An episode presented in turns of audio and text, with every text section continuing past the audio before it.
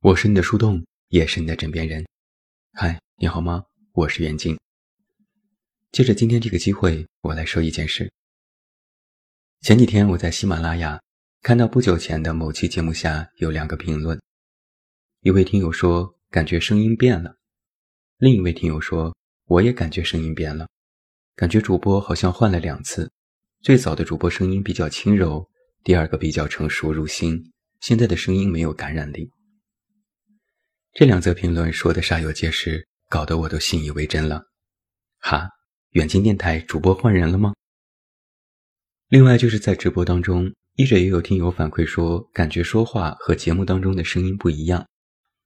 那么为此，我在今晚做一个小小的声明：远近电台上线已有多年，从最开始到今天到现在，一直都是同一个主播，就是我，远近。因为是本人，所以才叫远近电台。平时的节目制作分为录音和后期制作，节目文稿、录音都是我写我录，完全原创。后期制作是思思同学，他负责制作节目。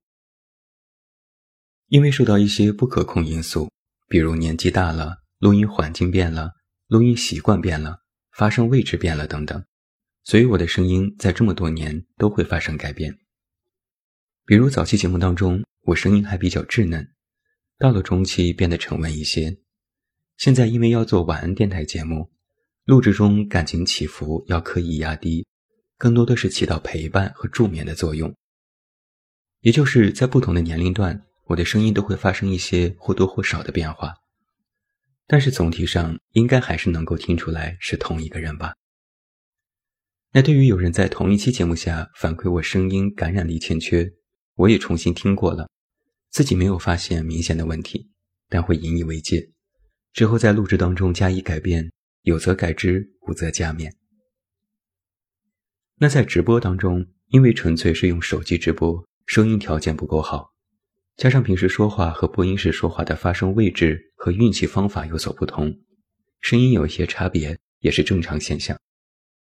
就像你看那些电视当中的主播。在工作时和私下说话时，声音状态也不同，是一个道理。还要再次强调一下，喜马拉雅内节目上传和回复评论，绝大部分时候都不是我本人，是由签约主播团队来进行完成的。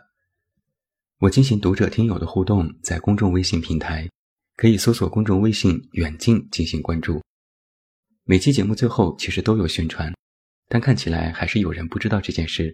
所以再次拿出来说一下，重点是，远近电台的文稿和录制绝对不可能假手他人，以后也不会出现换主播的情况，还望各位周知，特此声明。现在，远近的文章和电台节目更新依旧照常，也期待着你继续关注。最后，祝你今天过得愉快。我是远近，那我们就在节目里见吧。